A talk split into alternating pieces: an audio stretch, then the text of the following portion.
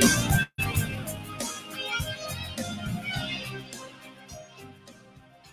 Frente a la situación actual del coronavirus, el Ministerio de Salud informa, para prevenir el coronavirus debes, al estornudar o toser, cubrir tu boca y nariz con un pañuelo desechable o con el antebrazo y nunca con la mano. Evitar acercarse a personas infectadas. Lavarte frecuentemente las manos con agua y jabón o utilizar gel de alcohol, sobre todo después de haber estado en contacto con alguien enfermo. Signos y síntomas del coronavirus. Fiebre sobre 38 grados, tos seca, dificultad para respirar. Si no se tratan a tiempo los síntomas, estos pueden agravarse. Por eso, si presentas alguno de estos síntomas, dirígete al servicio de urgencia más cercano. Si tienes dudas, ingresa a gov.cl, minsal.cl o llama a salud responde al 600 360 7777. Plan de acción de coronavirus. Ministerio de Salud, Gobierno de Chile.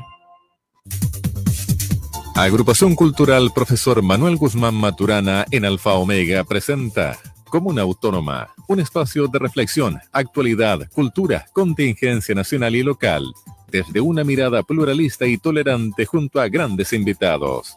Comuna Autónoma, cada sábado de 11.30 a 13 horas por el 106.5 de la frecuencia modulada. Radio Alfa Omega. Auspician Alta Odontología del Dr. Mario Moya Cuevas, Carnes La Chepita, Empresas Amaco, Manquehue Servicios, Germania Restaurante, Loreto Cornejo Propiedades, Gestión Inmobiliaria Integral, compraventa de propiedades, administración y arriendos. Quedan junto a ustedes los conductores de Comuna Autónoma.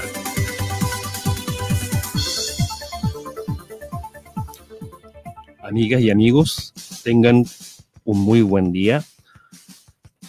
El día de hoy, en el triste día de un nuevo 11 de septiembre, día en que se debe recordar el quiebre de la democracia en nuestro país, dando inicio a una dictadura cívico-militar con un deplorable daño al humanismo y a la civilidad, con el pleno convencimiento que la memoria crea la conciencia que nos impedirá cometer los nuevos errores, como una Autónoma se viste en formato blanco y negro para el programa intitulado La fotografía como custodia de la memoria, con grandes invitados, los connotados fotógrafos Luis Poirot de la Torre y Álvaro Hopper Guíñez.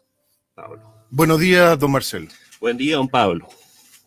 Buenas palabras al inicio, en este 11 de septiembre que tiene una connotación histórica eh, y que hoy día en el fondo nos trae a un, yo diría, a un bonito y reflexivo programa respecto a lo que implica la memoria. Eh, pero debemos en el fondo también ser consecuentes con eh, las empresas y las personas que nos apoyan. y tenemos que mencionar a nuestros auspiciadores como son Germania Restaurant, comida tradicional chilena con carnes, pescados y mariscos, postres de elaboración propia. Y además una amplia carta de vinos de la zona. Ellos están en Maipú, 1988 en Molina. Manquehue Servicios, expertos en control de plagas e higiene ambiental para empresas y el hogar. Asesoría completa con un respaldo de un experto en manejo de plagas, urbanas, Las Heras 61 Curicó. Carnes La Chepita cuenta con dos locales ubicados en Lontué, 7 de abril 2086, y el otro en Curicó, Villa Galilea, Avenida Circunvalación 1676. Alta Odontología del Dr. Mario Moya, Implantes y Rehabilitación, está ubicado en Carmen 764.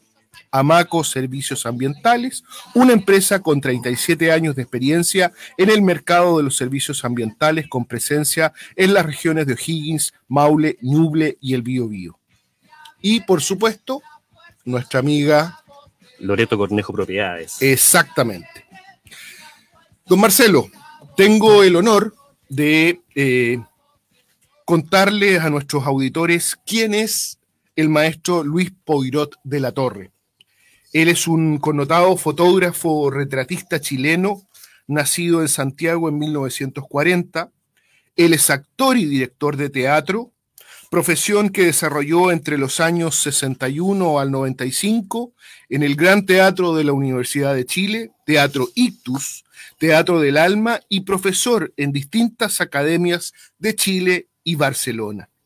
Se ha dedicado a la fotografía profesional principalmente desarrollando la técnica de blanco y negro desde el año 1964. Es un fotógrafo ortodoxo que no reemplaza la fotografía química en el film por el, el formato digital. Fue el fotógrafo oficial de la cuarta campaña del presidente Salvador Allende. Dentro de una obra figuran las famosas colecciones como Efemera, Retratar la ausencia, Tépito y Tenúa, Arrasadas de la Luz, La efímera vulgara, la, la sopa derramada. Vivió en el exilio en Barcelona, España, y retornó al país en 1985 con la recuperación de la democracia. Es miembro de numerosas academias de la Academia Chilena de Bellas Artes. Muy buenos días, don Luis. Gusto de saludarlo y muchas gracias por estar con nosotros en nuestro programa Comuna Autónoma Radio Alfa Omega. Bueno, bueno, buenos días y muchas gracias por esta invitación eh, en un día tan cargado de significado para, para muchos de nosotros, para la historia de nuestro país y estoy feliz de estar compartiendo con ustedes. Dale, Está todo el volumen. Don Luis, muy buenos días. Habla Marcelo Gutiérrez por acá. Bueno, eh, quisiéramos comenzar eh, haciéndole la siguiente pregunta. Usted ha dicho que todos los días piensa en la fotografía. ¿Cómo nos podría describir esta gran pasión? Lo escucho un poco bajo, ¿ah? lo escucho un poco bajo. Ahí, don Luis, Marcelo se va a acercar más para que escuche bien la pregunta. No hay problema. Le repito, don Luis. ¿Ahora sí? Sí, ahora sí. Usted ha dicho que todos los días piensa en la fotografía. ¿Cómo nos podría describir esta gran pasión? Ah, bueno, forma parte de mi vida, o sea, la, la, fotografía, ser fotógrafo es una manera de vivir, una manera de, de, estar en la vida, ¿no? ¿no? No es, para mí es más allá que un oficio o una profesión, es una obsesión, yo no puedo estar sin ella y porque, ¿qué es lo que es fotografiar? Fotografiar finalmente es mirar, es mirar el mundo alrededor tuyo y es mirar tu vida. Entonces, eh, y reflexionar sobre eso. Entonces yo estoy permanentemente en eso y eh, muchas veces creo que las mejores fotografías que he tomado las he tomado cuando estaba sin cámara, mirando simplemente y las tengo en mi memoria. Y yo sospecho que algún día inventarán un sistema, un cable que vaya desde mi cabeza a un pedazo de papel y, perdón, y pueda compartir esa fotografía. Em, yo soy feliz con la fotografía. A mí me ha dado, me ha dado grandes alegrías y, me ha hecho superar dolores también. Don Luis, eh, le comento que yo soy de profesión arquitecto y una de las cosas que primero nos enseñan cuando uno entra a estudiar arquitectura es a generar croquis, a dibujar. Y, y ahí aprendemos la diferencia que usted está mencionando entre mirar y observar. Me imagino que, a eso se refiere con esta conexión de este cable mental que a usted le, le, gustaría poder obtener y lograr eh, desde el punto de vista de vivencial, desde el punto de vista del espíritu del ser humano cuando interactúa día a día con, cosas, con hechos, con relatos que va pasando. ¿A eso se refiere? Sí, sí.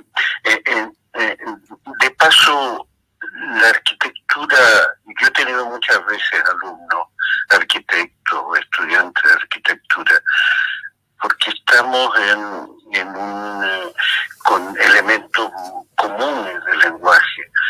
Hablamos del espacio y hablamos de la luz. Entonces son elementos que también son eh, base del lenguaje de la arquitectura.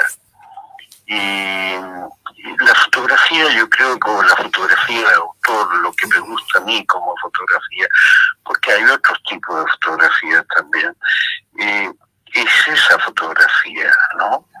Em, yo no soy un, un, un notario, o sea, yo cuando miro algo y cuando fotografío algo, estoy opinando Estoy opinando en base también a mi memoria.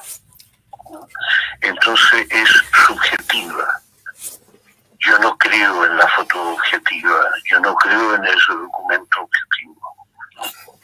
Don Luis, usted comenzó retratando un proceso donde la esperanza se encontraba presente en todos los rincones y lo terminó haciendo con el dolor y la angustia de ver la moneda bombardeada. ¿Qué significó toda esa vivencia? Bueno, eh, yo creo que fui un privilegiado al vivir las etapas que he podido vivir.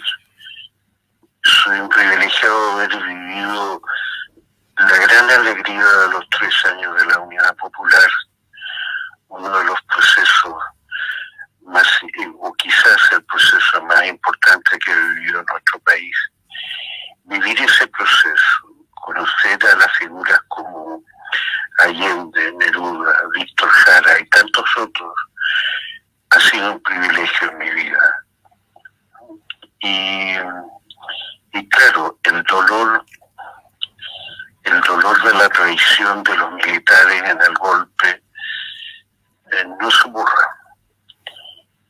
yo digo, por ejemplo, con la muerte de, de Víctor, que, bueno, todas las muertes son de violencia, son injustas y, no, tienen justificación. Pero en el caso de la muerte de Víctor, eh, un ser tan bueno, tan generoso, yo no perdono ni olvido. Don Luis, eh, profesionalmente a mí me tocó trabajar con, el gran Miguel Launer, Premio Nacional de Arquitectura del año pasado. Y, justamente eh, su, relato es bastante parecido eh, a, lo que, a lo que él siempre manifiesta de esa, de esa época de la historia de Chile, donde yo nací el 71, por lo tanto no tengo conciencia del espíritu, de, los hechos. ¿Se vivía en blanco y negro en esa época o, habían colores? ¿Me explico? No, yo, yo, eh, yo había empezado a trabajar eh, años antes en la editorial Zigzag, que era una gran editorial que publicaba varias revistas semanales y, muchos libros.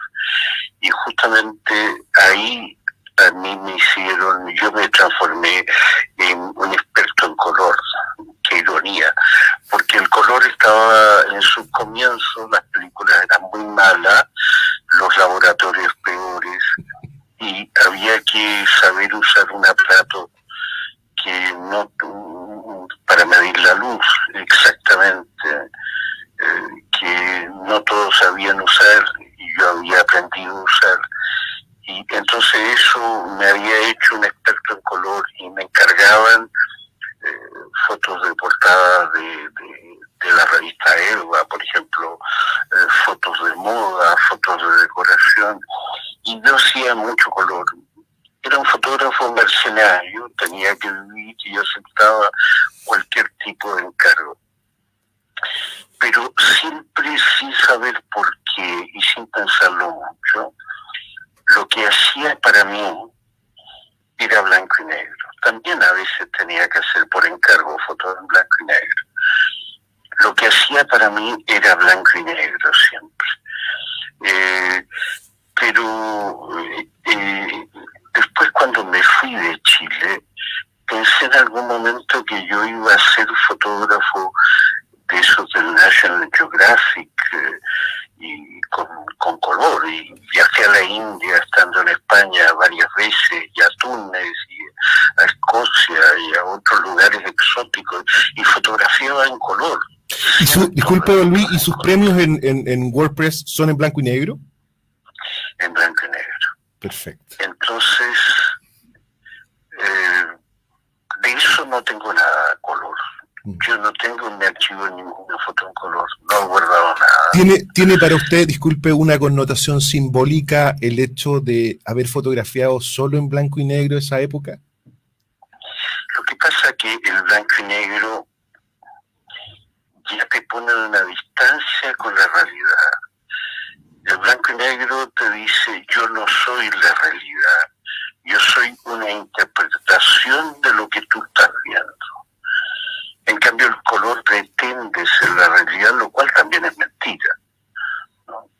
Entonces, luego yo puedo trabajar mucho más el blanco y negro en el laboratorio el laboratorio es la última etapa en la creación. Tú tomas la foto, tienes un negativo que es como decía un fotógrafo, es la partitura musical. Al laboratorio hacer una interpretación de ese negativo. El color casi no pasa es un proceso automático que se decide toda la toma y es un poco lo que tú puedes hacer después. Entonces, eh, yo creo que es mucho más rico en sugerencias el blanco y negro, sugiere mucho más, ¿no? No lo muestra todo, mostrarlo todo es malo, yo creo, y eh, está mucho más abierto a la interpretación de quien mira la fotografía.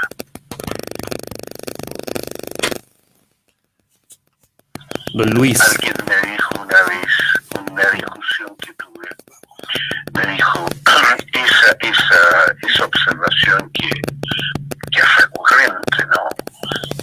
Me dijo, oye, pero es que el mundo es en color. Claro, el mundo es en color, pero la fotografía, vuelvo a repetir, no es la realidad,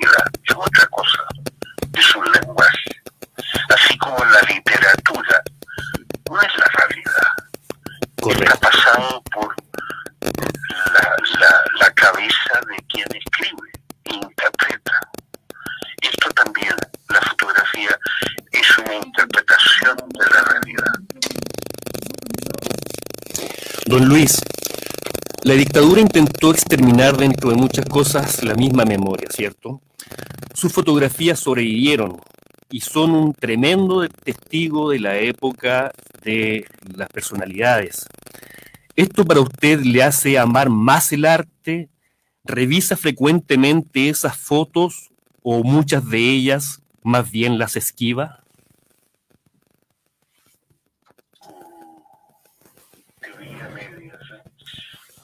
Le repito si, si gusta. La, dictadura intentó exterminar dentro de muchas cosas la misma memoria, ¿cierto? Ah, te contesto esa primera parte. Ok.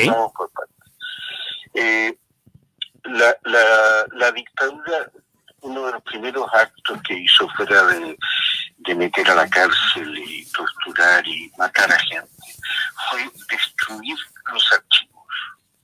Destruyeron los archivos de esta gran editorial que era Quimantú, que antes había sido Zigzag, que eran, no sé, 70, 80 años de, de, vida social, política y cultural del país. Era uno de los archivos más grandes que existía. Lo destruyeron. Destruyeron otro, trataron de destruir Chile Fins. Eh, la batalla de Chile de Patricio Guzmán se salvó de milagro. A mí me dieron orden de destruir mi negativo. Y yo los escondí en casas de amigos, los repartí y luego cuando yo estaba en Francia me empezaron a llegar gracias a que mi hermano que estaba aquí en Chile los juntó y se los entregó una secretaria de la embajada de Francia y ella con permiso del embajador los sacó por valija diplomática y me llegaron a Francia. Por eso se salvaron, por eso tenemos las fotos que yo hice de la Unidad Popular, la época cultural de Chile, no solo lo político, y las figuras de esa época, sino yo habría perdido todos los retratos de Allende, de Neruda, de Víctor Jara, de toda la gente de esa época. Ellos trataron de borrar la memoria, que el mundo empezaba con ellos, ¿no? Y que lo de antes no tenía existencia y no se te olvide que en algún momento, caso insólito, yo creo que único en Chile, por ahí por el año, no sé, 83, 84, eh, prohibieron la publicación de fotografías en revistas. Y había revistas como Cauce o Análisis que salían con el rectángulo en blanco, sin fotos. Correcto a tal punto llegó este ridículo. Entonces, eh, claro, la fotografía eh, puede ser subversiva en ese sentido y eso las dictaduras siempre le han tenido mucho miedo. Y por eso también no, no debe ser casual que en estas manifestaciones del año pasado eh, los carabineros atacaran tan duramente a las personas que llevaban una cámara fotográfica, especialmente a los que estaban sacando fotos, a mutilar a los fotógrafos. Entonces, eh, es así, o sea, la, la, la, las represiones van muy fuertemente contra las imágenes. Bueno, pasó también en los regímenes, en el régimen de Stalin, como, como eliminaban personajes de las fotos y desaparecían de la historia de la Unión Soviética ciertos dirigentes que habían caído en desgracia. Don Luis, esas fotografías del tiempo de la Unidad Popular y, y sobre todo también esa elocuente fotografía de la moneda, del frontis de la moneda eh, bombardeada, ¿usted la revisa frecuentemente o son fotos que más bien las esquiva por el dolor que significan? Mira, por ejemplo, esa foto de la moneda, yo la tomé, revelé el negativo en mi casa y guardé el negativo y no amplié. Yo me fui de Chile como al mes y medio del golpe esos negativos llegaron un año, un año y medio después a, Francia. Y yo no las había empleado, ni esa ni muchas otras. Yo creo que recién empecé a emplearlas cuando estaba en Barcelona a los dos o tres años de haber salido de Chile.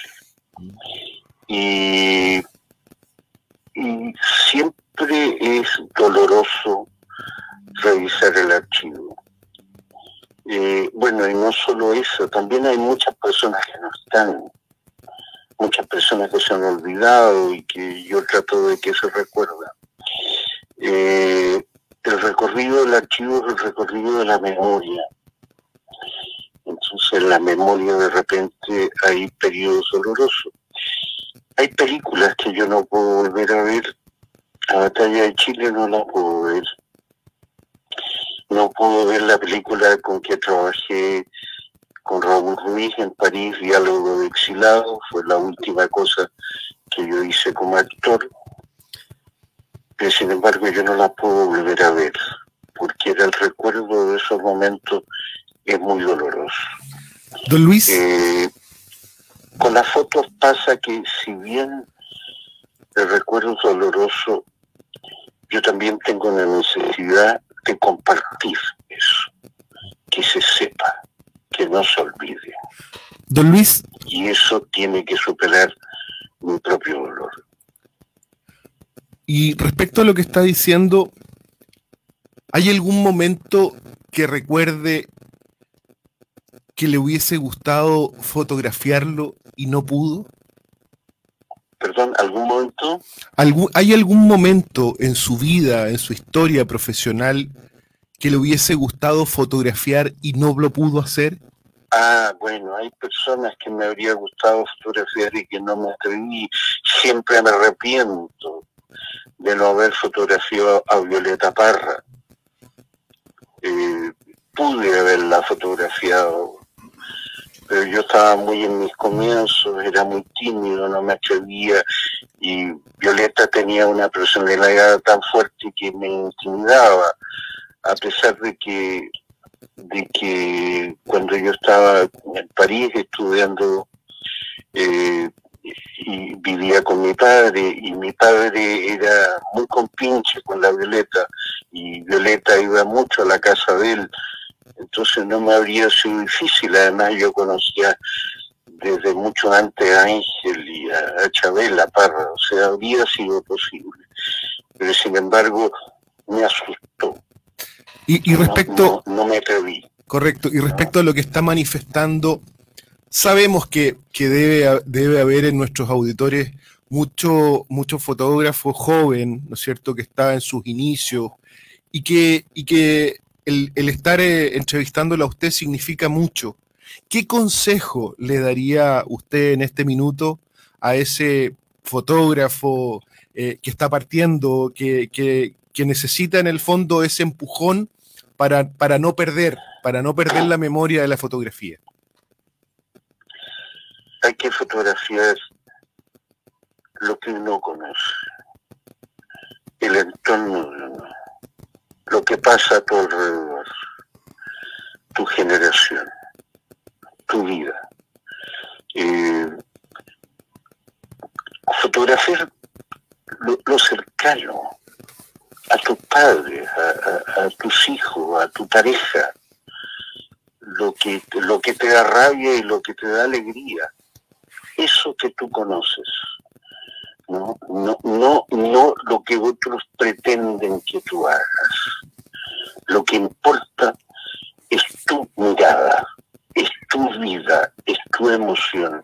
Y eso es lo que nos va a interesar a nosotros en tu fotografía. Yo siempre digo, yo no voy a Afganistán ni a Pakistán porque no se me perdió nada allá yo mi Afganistán y, mi Pakistán lo tengo aquí cerca, lo tengo al lado mío o lo tengo en mi interior. Eso es lo que yo he tratado de hacer cuando decía esa, esa, cuando vivía esa historia ridícula de ser fotógrafo del National Geographic. No, no, yo no quiero eso. Yo, yo hago otra cosa y he ido haciendo ¿Qué es lo que he ido haciendo? He ido haciendo eso que les estoy, explicando. Cuando, cuando yo empecé a entender cuál era mi pequeño y modesto lugar dentro de la fotografía, empecé a fotografiar a mis amigos que pasaban por Barcelona, algunos exilados, que no sabía si los iba a volver a ver otra vez, o algunos que estaban de paso, que venían de Chile. Y era simplemente una foto, un álbum de familia, la foto de los amigos, no tenía otra pretensión.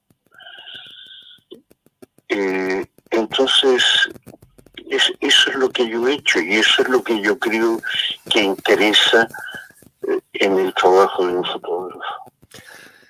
Nos encontramos en Radio Alfa Omega en el programa Comuna Autónoma junto a don Luis Poirot, connotado fotógrafo. Don Luis, usted imaginará que muchos estamos ansiosos por continuar viendo su relato de la historia de nuestro país a través de su arte. La historia actual, los movimientos actuales, ¿le ha motivado a hacerlo? Perdón si, si en los momentos, si, he fotografiado lo actual. Sí, correcto. Sí, mira, sí, he salido a la calle yo, y, me han tocado bombas lacrimógenas y, de todo. Y, y, ha sido muy emocionante porque son los chicos jóvenes que yo no conozco, que no me conocen, que, que me protegían y me lavaban los ojos y me daban cosas para tomar, para que pudiera respirar y, y, hacían a veces un, un, un, redondel alrededor mío para protegerme de los carabineros. Y a veces me sacaban de ahí, me llevaban a una cuadra o dos cuadras de distancia diciéndome, oiga, usted ya no tiene edad de estar metido en estas cosas. pero yo tenía que ser testigo de lo que estaba viviendo en mi país, era un momento muy importante, entonces fui, y además a veces iba con mi hija chica, tengo una hija que acaba de cumplir 11 años, y ella me acompañaba, ella quería ver eso también, y me preguntaba qué, por qué la gente estaba protestando, a qué se debía todo eso, y yo le explicaba. Entonces, eh, yo estoy atento, me, me, produce inquietud, alegría, de, emociones de mucho tipo lo que lo que pasa en este momento en nuestro país, que es un, un momento muy importante. Entonces, eh, yo no vivo del pasado. Las fotos que hice del 70 al 73, muy bien son importantes, es una memoria, pero he hecho otras muchas cosas más.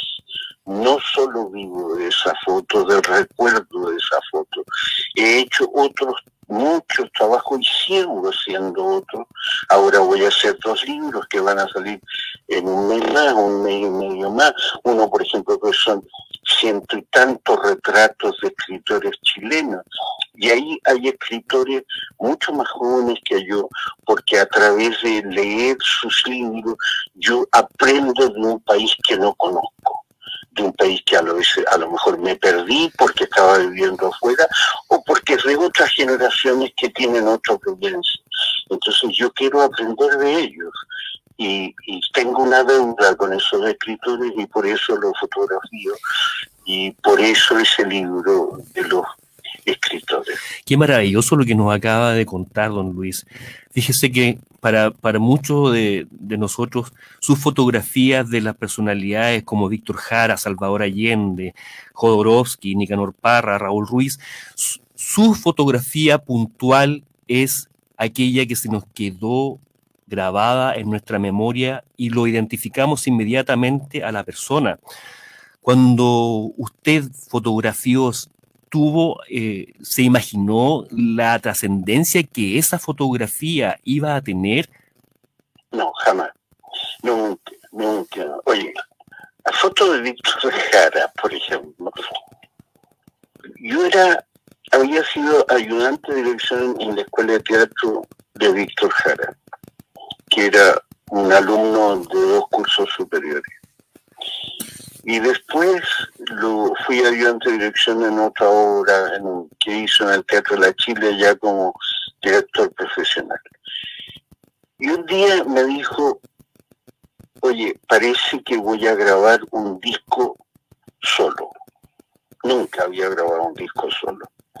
Entonces, me gustaría tener alguna foto a ver si las ponemos en, en el disco, en la carátula. Y me pasó a buscar un domingo en la mañana a la casa donde yo vivía en Pedro Valdivia Norte y salimos a caminar, a reírnos, a, a compasar, dos amigos, una caminata un domingo en la mañana y que estamos haciendo unas fotos que a lo mejor se iban a usar y a lo mejor no, no se usaron por lo demás. Y otra vez me dijo, oye, mm, quiero sacarme una foto con guitarra, ¿dónde vamos? terminamos, no sé por qué, en el cementerio general y, luego ahí al lado del cementerio, en el Cerro Blanco, en, en una población que había sacando fotos pero ninguno de nosotros pensaba ni remotamente qué iba a pasar en, la vida de Chile, en la vida de Víctor y, en la vida mía. O sea, era, es lo que te decía antes, una fotografía a su entorno, a sus amigos, a sus cercanos. Eso era lo que yo hice con Víctor y, y el destino que han tenido después de esa fotografía escapa totalmente a mi control, a mi voluntad. Yo no lo he querido. Han tenido vida propia. Eso también puede ser maravilloso de la fotografía y también yo me declaro un privilegiado de haber vivido suficientes años, tengo 80 años, para ver eso. Ver que personas toman esas fotografías como un ícono, que no les importa quién es el fotógrafo y hacen una reproducción como sea y por ejemplo la pegaban durante las protestas en la fachada del GAM porque ellos necesitaban esa imagen para expresar una emoción de ellos. Es como cuando tú cantas una canción y no te importa de quién es, esa canción te están interpretando, o, a la mujer que quiere le recitas una poesía que no es tuya y que no sabes de quién es, pero son unos versos que interpretan lo que tú sientes. Entonces eso que se hace propiedad de todos. Correcto, correcto. Se hace anónima ya.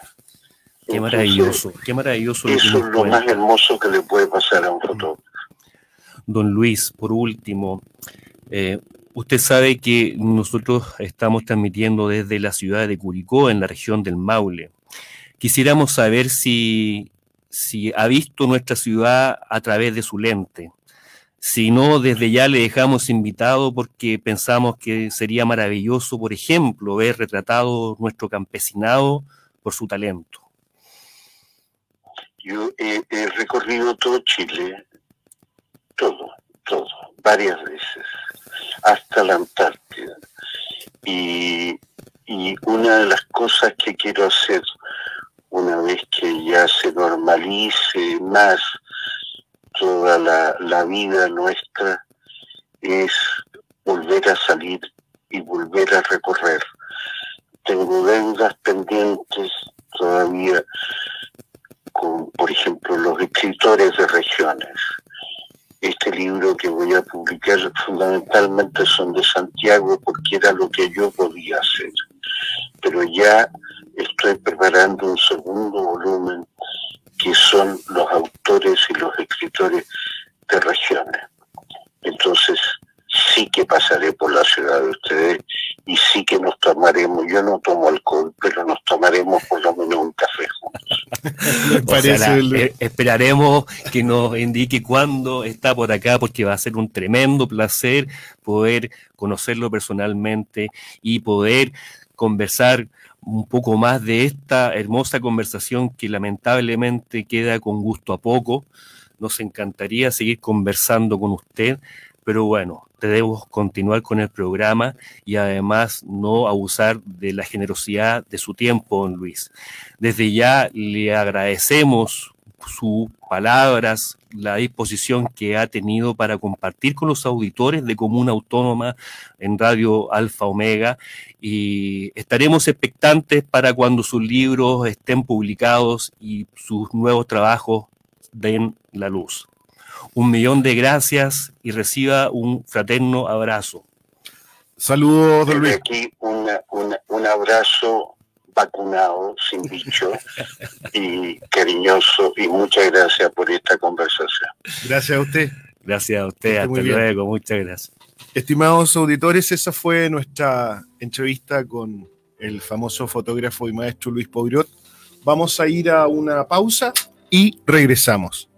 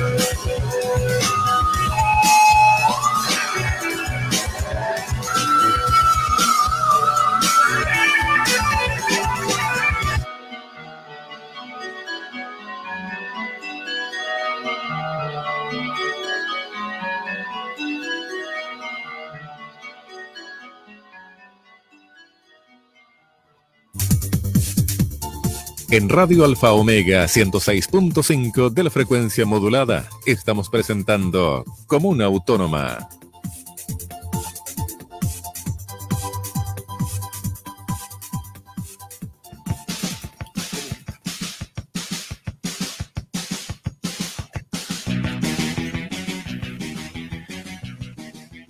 Estimadas y estimados auditores, continuamos nuestra segunda parte del programa del día de hoy de Comuna Autónoma dedicado a la fotografía como custodia de la memoria. Nuestro segundo invitado es el fotógrafo señor Álvaro Jope Guíñez. Álvaro Jope nació en Santiago el 7 de julio de 1956. Su trabajo fotográfico se ha caracterizado por desarrollar el género de la fotografía callejera urbana y el del reportaje. Su fotografía registró los momentos más tensos de la dictadura, principalmente como reportero gráfico de la revista APSI. Posteriormente captó también los momentos cruciales del periodo de la transición a la democracia. Sus trabajos han sido presentados en las exposiciones Chile Vive en España 1987, Fotografía chilena contemporánea en Ecuador 1989, Museo Abierto en 1990, Chile from Within en Estados Unidos en 1990, El artificio del lente, el MAC 2000, y Santiago ZGZ, fotografía de transición en España del año 2002 es súper importante esta entrevista, Marcelo, porque vemos dos visiones desde el punto de vista de la misma profesión, de la fotografía, pero tal como lo acabas de leer, con 15 años de experiencia. Un fotógrafo como Luis Poirot, que tiene que salir de Chile, y un fotógrafo más joven, que se queda vivencia y fotografía la historia de lo que fue el gobierno militar. Exactamente, una total continuidad dentro del trabajo fotográfico en lo que respecta a la memoria del proceso vamos con nuestro amigo periodista Juan Pablo Jiménez y la entrevista a Álvaro Hop.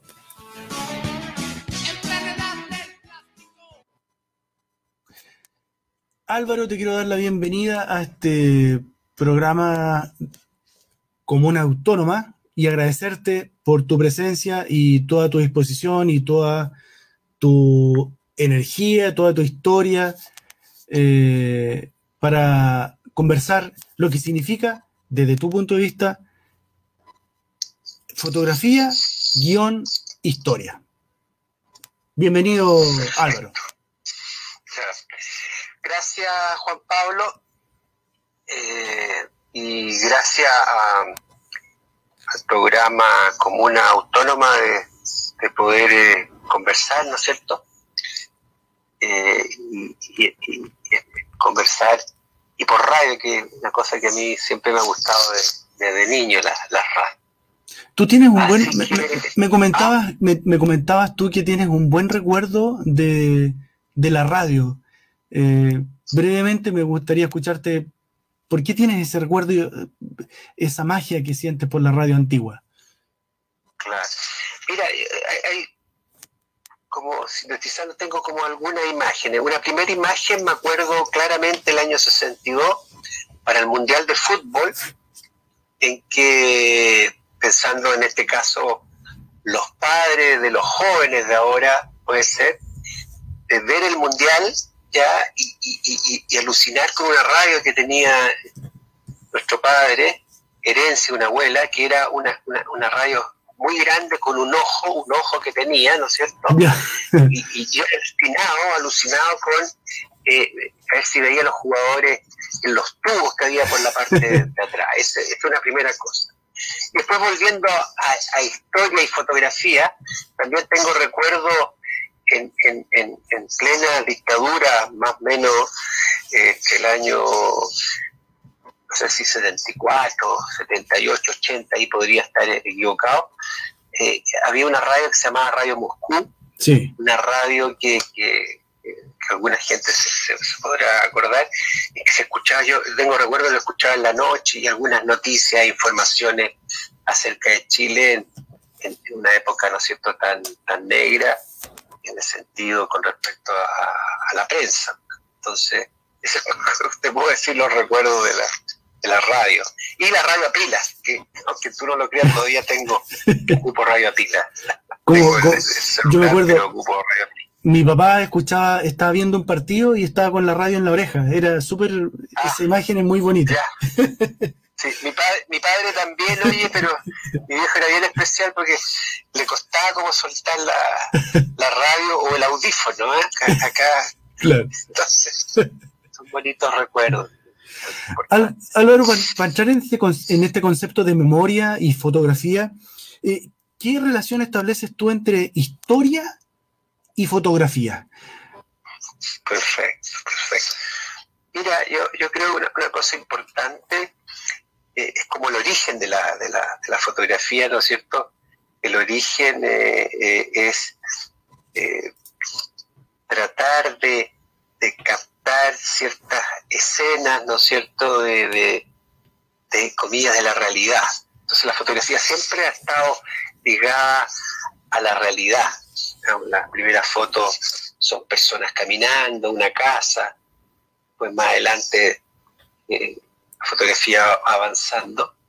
Y, es parte de la historia, porque nosotros podemos eh, hablar de, de este caso, no sé, el, eh, del siglo pasado, claro. Eh, de algunos acontecimientos, ¿ya?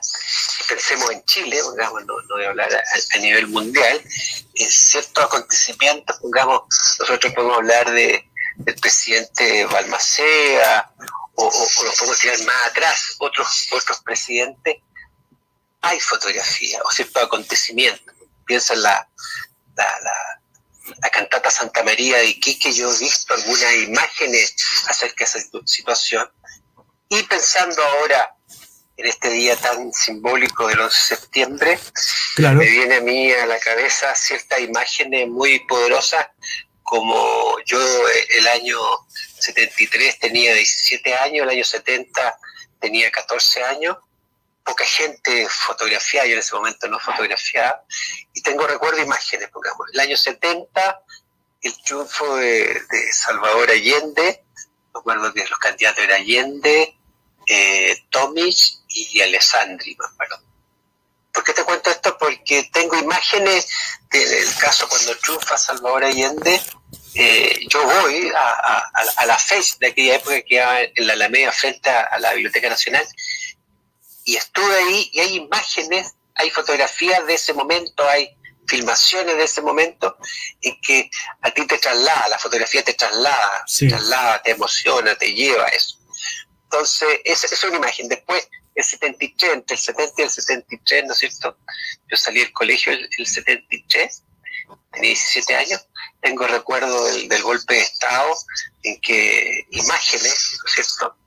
Eh, la, moneda incendiándose, hay imágenes, eh, Salvador Allende, el presidente, ¿no es cierto? Hay una imagen muy poderosa que, aparece con una ametralladora que nunca se ha sabido si esa foto fue el mismo 11 de septiembre o no, hay toda una discusión acerca de esa imagen.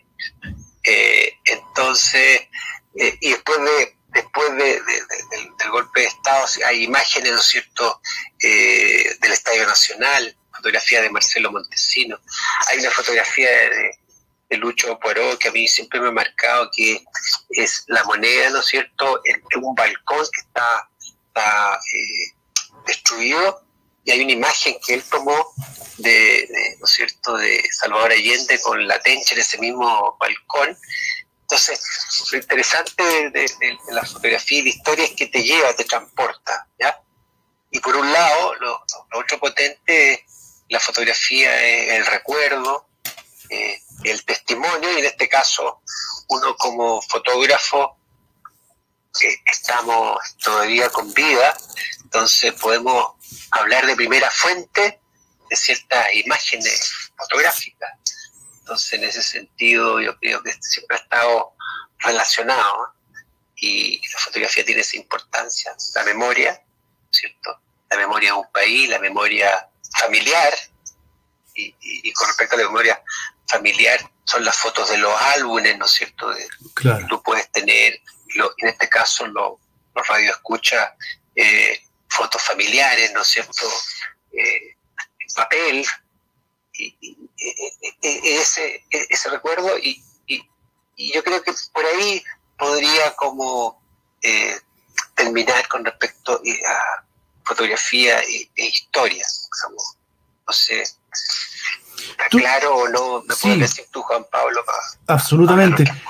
Tú, eh, quiero centrarme además, eh, bueno, eh, tu obra es muy amplia, pero tú lanzaste un libro hace, hace yo, diría hace poco tiempo, Plebiscito 1988, y yo cuando lo reviso, bueno, quiero contarle a, los quienes están escuchando que Álvaro fue mi profesor en los 90 en el Arcis, eh, en los tiempos que hacíamos la, película, la revelábamos y, en, los líquidos hacíamos en papel maravillosos tiempos eh, en, el cuarto oscuro y cuando la magia de ver la, fotografía en el líquido era aparecer esa imagen era maravilloso.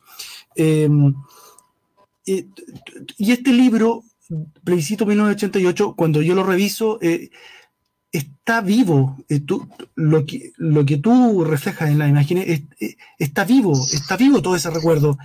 no es algo así como, oh, esto pasó hace mucho tiempo, está totalmente vivo.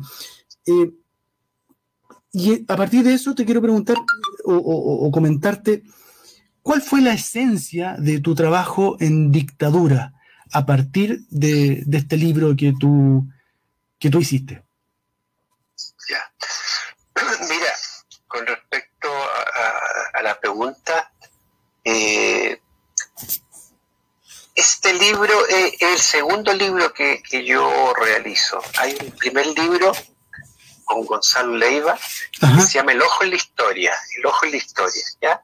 Y este libro, El Plebiscito en Chile 1988, es un segundo libro en que para mí lo importante es fue el hecho de, primero un ordenamiento de, mi archivo fotográfico que puede ser más de 150 mil negativos o más, que fue un proyecto eh, a través del Fondar y Zenfoto UDP, que en este caso eh, se digitalizó todo esto negativo. Entonces, lo, lo que ocurrió fue eh, buscar un hilo, un hilo dentro del archivo y nos dimos cuenta con Alexis Díaz, que fue el editor, eh, fue de hacer un relato acerca de ese acontecimiento. Del fondo, el año 88, nos dimos cuenta que eh, el plebiscito, pero esto comienza antes, comienza a fines de los, de los 70, 80, hay imágenes en que eh, se va relatando este, este, este evento histórico del plebiscito en que para los radio escucha y para la gente más joven fue eh, el hecho de una elección en que era si seguía el régimen eh, militar, eh, dictatorial, junto a civiles o el inicio de la democracia. Y esto se, eh, ocurre por toda una movilización que hay antes. Entonces, cuando tengo esa movilización de, movilización de antes, en el libro, ¿no es cierto?, aparecen las primeras fotos de un estudiante yo me gustaría describir esa imagen de un estudiante que está durmiendo en una micro y en esa micro eh, este estudiante secundario, ¿no es cierto?, está durmiendo, cansado, tiene muchas lecturas y, y, y, en la, eh, anotado ahí en, la parte de la micro del asiento dice, con una letra así como muy miedosa, dice, abajo la dictadura. Entonces, la dictadura es algo muy, muy doloroso en que las ciertas palabras, ¿no es cierto?, ciertas imágenes eran censuradas. Entonces, lo que yo te puedo decir es que el vínculo en mi caso con respecto a la dictadura es una manera de expresión, una manera de decir, una manera de denunciar, pero a pesar de ese dolor, tratar de hacerlo con eh, poesía también. Vamos a ser eh, eh, creativos a pesar de la tragedia que se está viviendo. Ese es como, creo yo, el sello que, traté de, hacer en ese tiempo, consciente o inconscientemente. Y, por otro lado, eh, es el rescate de imágenes que a mí me retumbaron e intento de que a los otros, en este caso los lectores, o en este caso nosotros estamos hablando que estas palabras también retumben al que lo está escuchando en estos momentos, de este día tan, tan eh, simbólico, que es 11 de septiembre. Exacto. Eh, tú, tú dijiste o dices siempre, Álvaro, que el contexto hace al fotógrafo. Me, gustaría que nos explicaras o nos contaras a qué te refieres con eso. Yo lo puedo entender, pero cuéntanos a, a, quien escucha. Sí, Mira, yo creo que un fotógrafo y cualquier persona sensible, porque para ser fotógrafo yo creo que hay que tener curiosidad, ganas de, cosas para conocer otros mundos, otros lugares. En este caso, eh, el contexto en el fondo donde tú, por un lado, el contexto es tu familia, tu ciudad, tu, tu, tu comuna, tu, tu pueblo y tu nación. Y a mí me tocó estar en un periodo, piensa que yo el año 70 tenía 14 años, el 73 tenía 17, poca gente tenía cámara fotográfica. Y yo parto con mi primera cámara fotográfica, eh, me acuerdo una Zenith, más o menos en el año 78, 80. Entonces, eh, por un lado, al principio eh, no sabía en este caso eh, manejar la cámara, esa ganas, esa pasión por aprender, como otros pueden aprender a tocar guitarra o teatro, o otros quieren estudiar eh, periodismo, una, en mi caso era la fotografía. Claro. El contexto me fue marcando, porque es una época en que tú leías la prensa y todo era como happy happy, como Chile avanza, el eslogan de esa, de esa época era Chile avanza en orden y paz, todo era era como, como te dijera, eh, era como que todo estaba bien, pero había algo interno, había un, subtexto, ¿no es cierto?, en que habían desaparecido, había miseria también, habían diferentes visiones, ¿ya? Y a mí me tocó de querer expresarme, uno piensa que eh, piensa que cierta música era, era estaba prohibida. Yo me acuerdo entre el, entre el 73 y su no sé, el 76 o 77, yo me acuerdo que ciertos, ciertos libros, cierto, cierta eh, música estaba prohibida, había que eh, esconderla, entiendo, no? Entonces, el contexto te va haciendo en el sentido, en mi caso era una manera de expresión, eran mis propios gritos, de repente empecé a ver en las paredes de la ciudad eh, la palabra libertad, eh, detenido desaparecido, fin al exilio. Eh, esas palabras empecé como a registrar. Yo partí haciendo fotografía de mi barrio, cierta gente. A poco me fui metiendo en lo que es el fotoperiodismo, digamos, de a poco. Todo, todo, todo como, como ahora está de moda, paso a paso, por decir algo.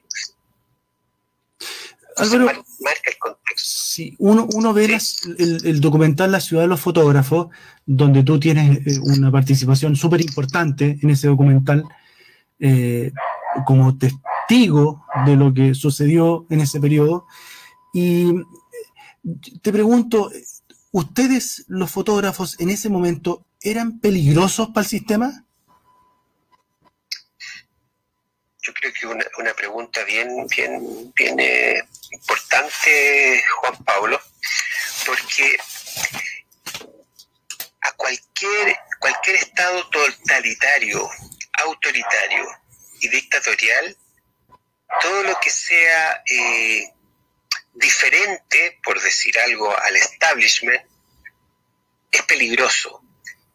Y es tan peligroso en el sentido de que eh, ciertos acontecimientos políticos, sociales, culturales, al ser fotografiado, en ese tiempo no existía Instagram, WhatsApp, ni nada de eso, ¿no es cierto? la fotografía tenía una potencia en el sentido de que era como el, el sello de que algo ocurrió, me explico, una detención, por un lado, podría ser. Por otro lado, el símbolo detenido desapareció. Piensa que hubo gente que desapareció que fueron torturadas, que a la vez gente que los subieron a helicóptero, algunos casos algo horroroso, no sé si vivo o muerto, y los tiraron al mar, ¿ya? Y, eh, con, con, como te dijera, con, eh, con estas cosas de, lo, de los trenes, las líneas de trenes, no sé. ¿Por qué te cuento esto? Porque piensa que los familiares detenidos desaparecidos, estamos hablando de los primeros agrupaciones, se pusieron fotos, fotos de sus familiares en el pecho. Entonces, sí. fíjate la importancia de la fotografía, por un lado. Por otro lado, para el, el dictador como símbolo, en este caso el capitán general Augusto Pinochet, y los civiles de aquella época, que lo más increíble es que hay civiles que, que siguen todavía ejerciendo el poder, ¿no? Sí. Lo que te quiero decir es que eh, súper peligroso porque está el símbolo de Rodrigo Roja. Piensa que los primeros, Rodrigo Roja, para que sepan los jóvenes, un, fotógrafo joven, hijo de, exiliada que estuvo acá y que fue quemada, quemado y muerto, junto a Carmen Gloria Quintana. Hace poco salió un libro de Pascal Bonefoy. De... Sí, muy, muy importante. Pascal es una excelente periodista. Yo trabajé con ella en el mostrador y, por si acaso, si, quieres conversar con ella, ahí podemos después ah, dar el WhatsApp de Te voy a cobrar la palabra. ya, pero lo que te quiero decir es que, claro que es peligroso la fotografía para. es siempre para el poder. ¿ah? Para lo establecido. Puede ser en dictadura y el poder también en democracia. La fotografía tiene esa esa fortaleza, y más en aquella época que también se censuraron las fotografías. Piensa que hubo revistas en que censuraron la, la, fotografía. Claro, la, la el hoy salían con los cuadros en blanco. Exacto, exacto, lo que tú dices. Entonces aparecía, va pasando el, la señora Lucía con un gorro y, está en blanco, ¿no es cierto? exacto. Claro, eh, eh, eh, a la vez es dramático, por otro lado, como con humor también. claro, era una, una sutil protesta, a la una sutil burla a la censura. Exacto, exacto, exacto, exacto, exacto. Entonces, todo eso es, muy importante para pensando en los jóvenes, para que sepan lo que significaba la, dictadura. Exacto. Álvaro, a propósito de lo mismo, eh, eh, revisando tus declaraciones por tu libro y, antiguas entrevistas, tú hablas en, varias oportunidades que sentiste miedo y que mm, otros colegas tuyos también sintieron miedo. Y no hablo del miedo desde la debilidad, todo lo contrario. hablo del miedo desde la fortaleza, estoy cagado de miedo, pero tomo la foto igual, con los pagos amenazándome o mirándome feo, o con los milicos mirándome el feo. Y tomaste la foto igual, igual que tus colegas, y lo hiciste varias veces. ¿Cuál es ese concepto del miedo que tú sentías y cómo lo, cómo, lo vivenciabas? Mira, yo creo que hay una cosa que, es importante, que es eh, la edad. Eh, piensa que tú eres bueno para las matemáticas, yo me acuerdo de. Suponte, piensa, piensa que yo empecé a hacer fotografía el año 78, 80. Claro. Ahora el 2021, no sé, tendría 25 años, 26. Por ahí. Más por ahí. Una persona joven, Claro. Con otra energía, otra energía. Claro. Y, y, más impetuoso también, por un lado. Entonces, cuando yo te hablo del miedo, primero el, el, el, régimen eh, dictatorial, militar, civil, funcionaba con el miedo. Piensa que el símbolo más fuerte es el bombardeo de la moneda, la detención de gente que pensaba diferente, claro. el terror. Los desaparecidos es, por un lado, el terror, es estipar una manera de sentir, una manera de pensar. De pasadita yo te, digo, hay una gran película que es muy importante, que se llama La batalla de Chile, Patricio Guzmán, que es muy importante que la vean. También hay un libro que yo recomiendo que se llama Chile desde adentro, Chile from within, que es la historia del 73 al 88, como de 15 fotógrafos chilenos. La misma de la película está en la ciudad de los fotógrafos. Y también este libro Plebiscito en Chile, que es una mirada, ¿no es cierto?, con respecto a esa situación. ¿Por qué te hablo de esto? Porque en el fondo todos esos fotógrafos, esos 15 fotógrafos, esos camarógrafos, si tú les preguntas, cada cual tuvo su propio miedo. En el caso mío, el miedo, el miedo que yo tenía era, eh, por un lado, que te, te, te pueden hacer desaparecer. Yo fui detenido varias veces y pasé unas cosas muy heavy. Hay gente que fue más terrible todo esto. Lo que te digo es que, pero a pesar de eso, uno se siente comprometido primero con la fotografía, primero con uno, el sentido de, tener claro, tener la precaución de cómo tomar la fotografía y, también por un lado, los verdaderos héroes son los fotografiados. Yo te puedo describir una foto que para mí es bien importante, que es una fotografía en que aparece un civil que lo detienen dos carabineros, ¿no es cierto? Hay unas manos que tratan de agarrarlo. Y atrás se ve una, una micro, ¿no es cierto? Y lo más simbólico de la, de la micro, que una micro Ford, que, no tiene la letra F ni la O, y, está la letra R, que significa resistencia, que en tiempo de la dictadura la R era de resistencia, que está en las murallas. ¿Por qué te cuento esto? Yo estaba asustado, pero en ese momento no, uno después después se puede dar cuenta de ciertas situaciones. Uno como fotógrafo está ahí metido, pero ese miedo es un miedo, ¿cómo explicarte? Eh, a lo mejor estaba cargado de miedo, pero no, no, no se demostraba. Lo importante era la foto. Claro. No sé si me voy a entender. Lo que sí que hay gente que es más osada que otra. Yo en general soy una persona muy conservadora, digamos, en el sentido de, conservadora en el sentido de las cosas de, tradición. Cuando hablo de tradiciones como saludar, eh, yo no digo Paco, sino que digo carabinero, porque creo en los personajes, ¿entiendes? Eh, eh, creo en el oficio fotógrafo que tiene que ser respetuoso, ser lo más abierto, lo más humanista, ser desprejuiciado, pero sí tomar la foto, realizar la fotografía. Y en el fondo uno son las fotos las que van a, comillas, a perdurar. Por eso también es interesante que, que me haya invitado y lo haya invitado junto a, este caso, a, Lucho, Lucho Poirot, que una persona que para mí marcadora también, como Juan Domingo Marinelo y como la Asociación de Fotografía Independiente, que éramos, ponle 20, no sé cuántos fotógrafos. Claro. Entonces, pero volviéndolo del miedo, ese miedo era heavy es totalmente diferente a los jóvenes de hoy el miedo, si es que tienen miedo o no. Esa es otra, una gran pregunta, que, con respecto a los fotógrafos. Sí, debe ser otro concepto el miedo de, de los jóvenes de hoy. Yo, yo pienso que es totalmente diferente. Digamos, eh, eh, el, para mí el símbolo más importante fue para el estallido, para la revuelta. Y antes de la revuelta, que los pingüinos, podemos empezar para atrás, pongamos los estudiantes secundarios. Claro. Es otro el miedo, pongamos. Eh, ellos no, no, saben mejor por los padres, pero hay un problema, yo creo, bien importante con respecto a la educación.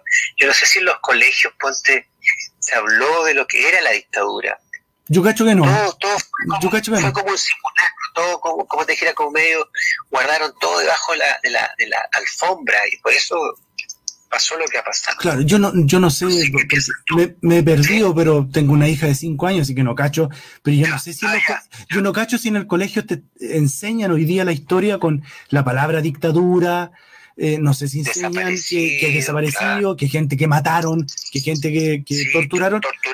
No, no sé si lo enseñan así. Yo creo que no. A lo mejor estoy perdido, pero yo creo que no. no, no. Claro. Habría que investigar. Habría, que, investigar. Es como lo que nos contaron durante todos los 80 eh, respecto a los mapuches eh, y cómo, nos pintaron el, el, personaje del mapuche. Eh, que, lo hablábamos, lo hablábamos con Jorge Baradit hace un par de meses en este mismo programa, como mm. hicieron una suerte de caricatura. Para ir cerrando, Álvaro, eh, y a propósito de lo que tú dices, comparando estos procesos históricos, eh, en tu opinión, ¿qué, ¿qué diferencia estableces como fotógrafo, como testigo, como estar ahí en medio de la lacrimógena y del guanaco, eh, entre tomar fotografía en dictadura y hoy día el estallido social? Claro. Con, La, con el celular, con la imagen digital y todo eso.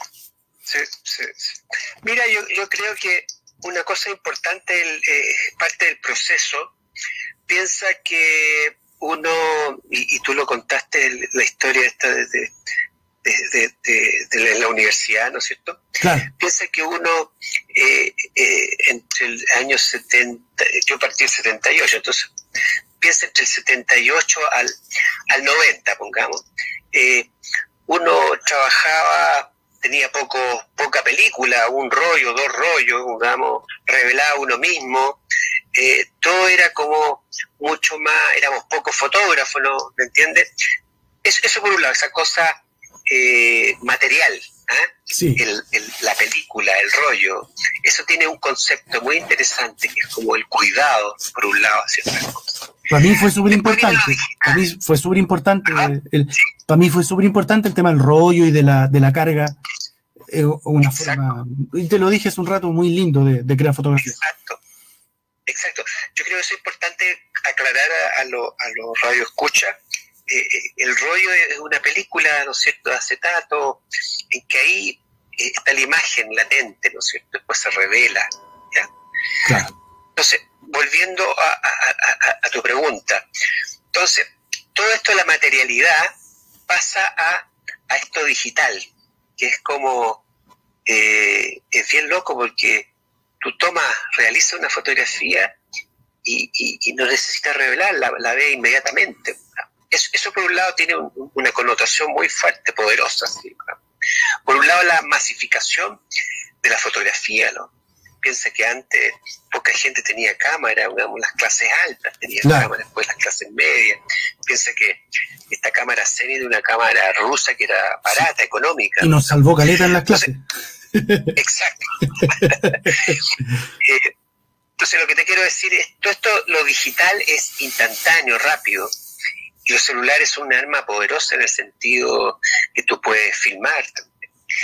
El estallido y la revuelta yo creo que ayudó mucho esto de ver escena a través de las redes sociales, no sé, Facebook, eh, Instagram, todo eso, eh, esta instantaneidad, eh, detenciones, apaleos, todo esto, toda esta, cosa que es terrible, que fueron disparos a los ojos de, de los manifestantes. Caso de Gustavo Gatica, que estaba fotografiando, y otros colegas. Entonces, yo creo que por un lado, siempre todas las cosas tienen, hay que agarrarla por, como dice Maquiavelo, luces y sombras. la luz, esto es la instantaneidad, esta democratización de la, de la fotografía que es poderosa, pero las sombras también es, esto de que cambia, pongamos, todo es desechable, de repente uno toma muchas fotos familiares y, al no imprimirlas desaparecen, digamos, no sé si voy a entender, el estallido también fue un estallido en todo sentido, digamos, la rabia acumulada, pero todo era fotografiable, todo, todo, todo, suponte eh, atropello, yo me acuerdo imágenes muy fuertes, digamos, apaleo, disparo, entonces eh, es otra la realidad, y, y al ver tantas imágenes también de dolor se anestesia, entonces hay que tener cuidado, por eso hay que tener muy claro uno por qué toma fotografías, para qué, en qué momento publicarla. Y esto es para los, para los jóvenes que, tienen su Facebook, su Instagram, qué cosas publicar en qué momento, chequear la información también, porque de repente, eh, no sé, hay un accidente y, se piensa que fue esta otra cosa. Entonces, lo que te quiero decir es que fue es totalmente, comillas, diferente, pero sí el contenido es muy importante. Entonces, ciertas fotografías van a quedar en la memoria de mucha gente por el contenido, por esa estética, cómo hizo eh, la fotografía, en, este caso un fotógrafo, pero también está la cosa del, del aficionado, el aficionado piensa que esa imagen de Plaza Italia, hoy Dignidad o el nombre que tú quieras ponerle, que aparece el caballo este de Baquedano, la, foto más conocida fue tomada con, un celular, no sé, que, no sé si fue una actriz, no cacho quién fue, que, apareció, y así muchas otras fotos, ¿me entiendes? Hay muchos libros ahora muy interesantes. Entonces, es poderoso el, celular, pero hay que saber también eh, tener un, una, una, una, educación con respecto a qué mostrar. Eh, eso yo te podría como redondear, no sé si te queda claro. Sí, súper. Álvaro, cerrando, quiero que eh, invites o, nos cuentes cómo podemos adquirir tu libro. Y tú, ah, me, contabas que hay tres formatos, dos formatos del libro. Sí, sí, sí. ¿Cómo, lo hacemos para, porque, porque aquí en, provincias distintas eh, acceder a, a, libros? Entonces, ¿cómo lo podemos hacer? Perfecto. Claro, mira, con respecto a eso, por un lado, eh, eh, existe el libro, este es un libro alrededor de 80 páginas, está en inglés y, español. Eh, existe una editorial que se llama Haiken, H-A-I-K-E-N, que, sale en internet, ¿no es cierto? Eso por un lado. existe tapa blanda o rústica, una tapa dura el libro, y, en este caso el libro tapa dura con una fotografía de que va enumerada de uno al 80 de Nicanor Parra, va en, el libro, y los valores, digamos, no me gustaría decirlo acá, digamos, no, no, no, valores, claro, pero cómo, contactarse para comprarlo. En este caso a través de la editorial y también en forma eh, que, que, me gustaría, Chávez, tú, tú me ayudes tú tienes mi correo. Correcto. Y por ahí lo pones. Ah, me gustaría por ese lado, o, el WhatsApp, ahí tú ves con gente que, puede estar interesada y podemos conversar. Pero está la editorial. ¿ah? Primero la editorial, y, y, en este caso, si alguien está interesado, tú, tú ahí eres mi, mi coladero. Perfecto, y yo cobro la comisión correspondiente, ¿no? De todas maneras, no, no, no, de todas maneras, Juan Pablo, de todas maneras. Yo creo que no hay nada gratis en la vida, lo importante sí creo que va a llegar un momento que hasta, hasta el aire lo van a, se va a vender. Así como vamos, así como vamos. Oye Álvaro, maravillosa conversación, te agradecemos, Heavy, por, por, por por este trocito de tu experiencia que nos porque podríamos estar conversando por horas. Eh, así que te, agradezco muchísimo lo que nos has compartido y vamos a seguir en contacto, ¿eh? te lo prometo. De todas maneras, muchas gracias a los Radio Escucha y lo importante en este día, yo creo que este día tan, tan simbólico de reflexión, ¿no es cierto?, descubrir la, historia y, también estar atento a lo que está ocurriendo ahora, ¿no es cierto?, la, la convención y todo lo que viene. Exacto, pensando en el, a partir de ahora en el, en el Chile futuro. Exacto, exacto. Y, y, y, por otro lado, un saludo a, a, Curicó, yo me acuerdo cuando viajaba al sur, las, las, no sé si las tortillas Curicó, los pasteles Curicó, las tortas curicanas. y el vino, y el vino. ah, el vino, ya, cuando vaya para allá, me va a convidar un, un copetín. Ni un problema. ya. Gracias, Álvaro. Muchas gracias a ti, a, ti, Juan Pablo, y a, los, a los radios escuchas. Un abrazo desde, no solamente de nuestro programa y nuestra radio, sino que también de los curicanos que te estamos escuchando. Así que muchas gracias. Muchas gracias. adiós, chao. Gracias. Que vaya bien, suerte, suerte.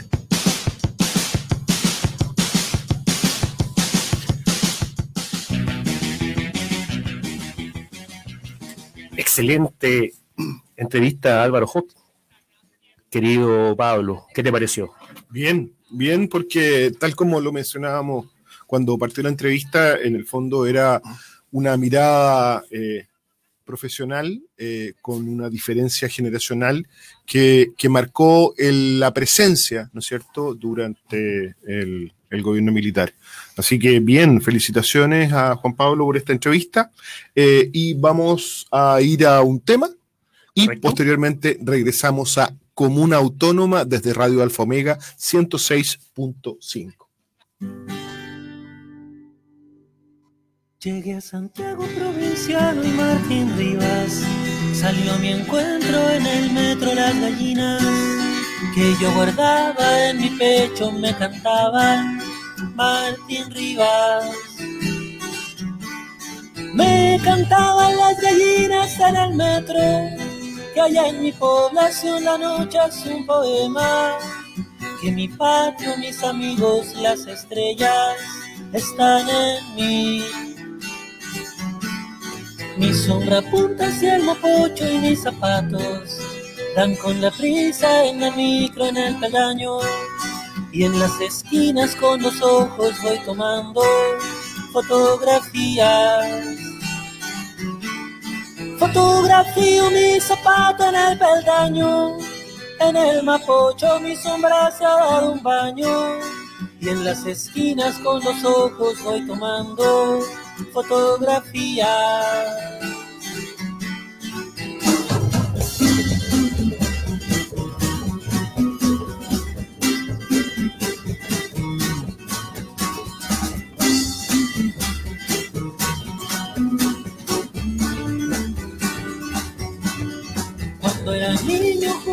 Jugará gran capital.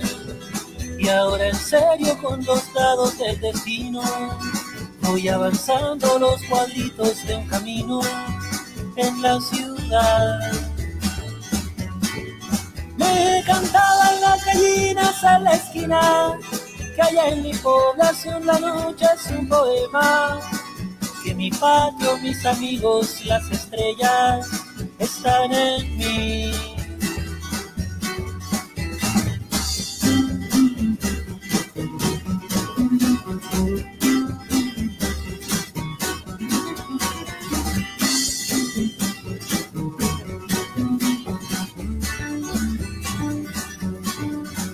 Diablo a las ventanas al poniente y en el oriente una monja es la cordillera que espera siempre a que abras las ventanas y las puertas. El diablo incendia las ventanas al poniente, cantan gallinas, cantan monjas al oriente, que un provinciano se ha marchado provinciano se ha marchado, que un provinciano se ha marchado. Oh, oh, ah.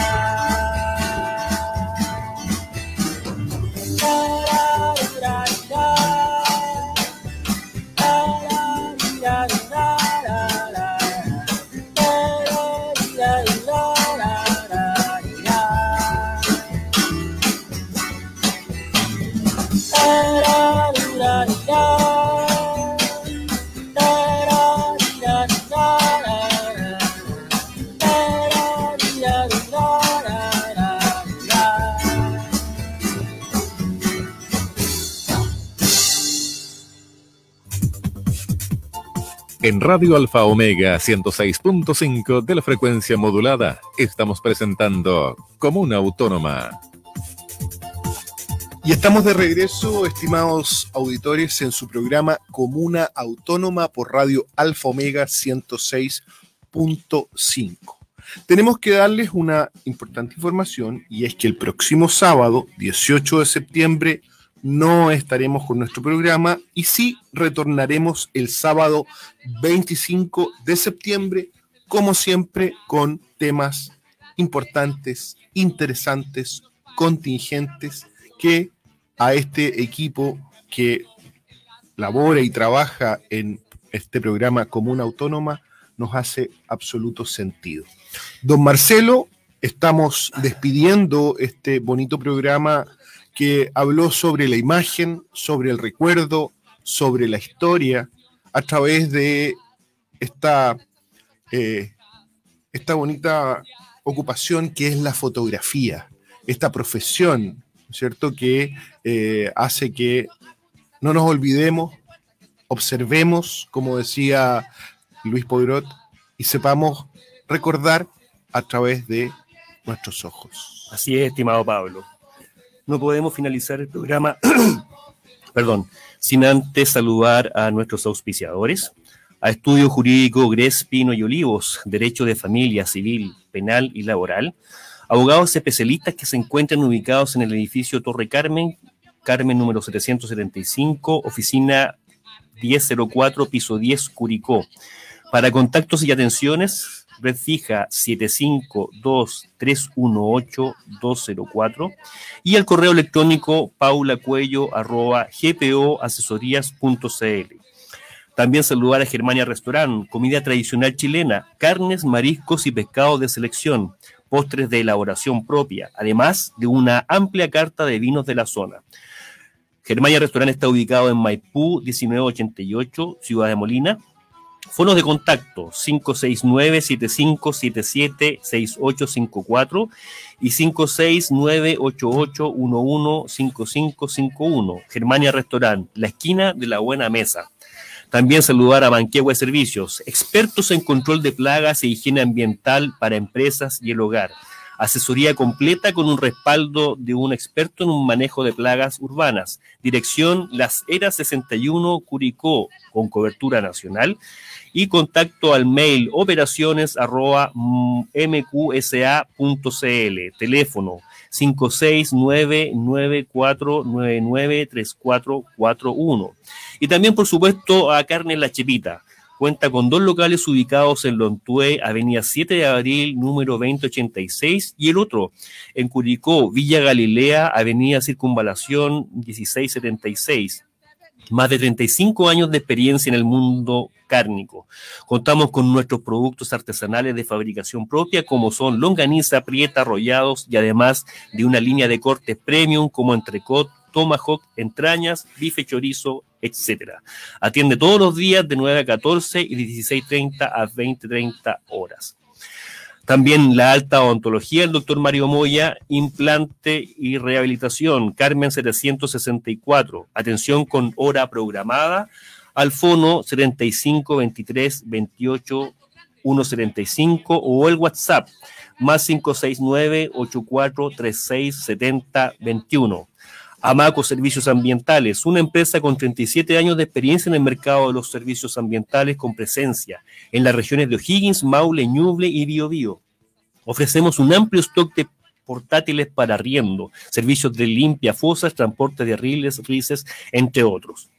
Y por último, Loreto Cornejo Propiedades, gestión inmobiliaria integral, ventas, administración y arriendo de propiedades. Carmen 752, oficina 702 teléfono 75-232-1090. Don Marcelo, se viene una semana dieciochera y queremos desearles a nuestros auditores que disfruten. Hemos pasado por y todavía estamos en una etapa eh, importante y delicada, ¿no es cierto?, de lo que ha significado esta pandemia. Y, y todos tenemos deseos de celebrar, de pasarlo bien, de, abrazarnos, ¿cierto? Y de estar con nuestros seres, queridos. Pero hay que hacerlo con prudencia eh, sobre todo en los traslados. Sabemos que mucha gente se va a movilizar, háganlo con precaución, eh, tranquilos y, ¿no es cierto?, disfrutando de esta oportunidad eh, que se nos da en un 18 distinto. El año pasado estábamos sin vacunas, sin nuestro proceso, por lo tanto, para poder disfrutarlo hay que hacerlo con equilibrio y con cautela. Así es, no olvidarse vacunar a quienes les corresponda, usar mascarilla y la distancia social adecuada. Bien. Que estén muy bien. Nos volvemos a encontrar el 25 de septiembre en Comuna Autónoma por Radio Alfa Omega 106.5. Que tengan un buen fin de semana. Adiós, muchas gracias.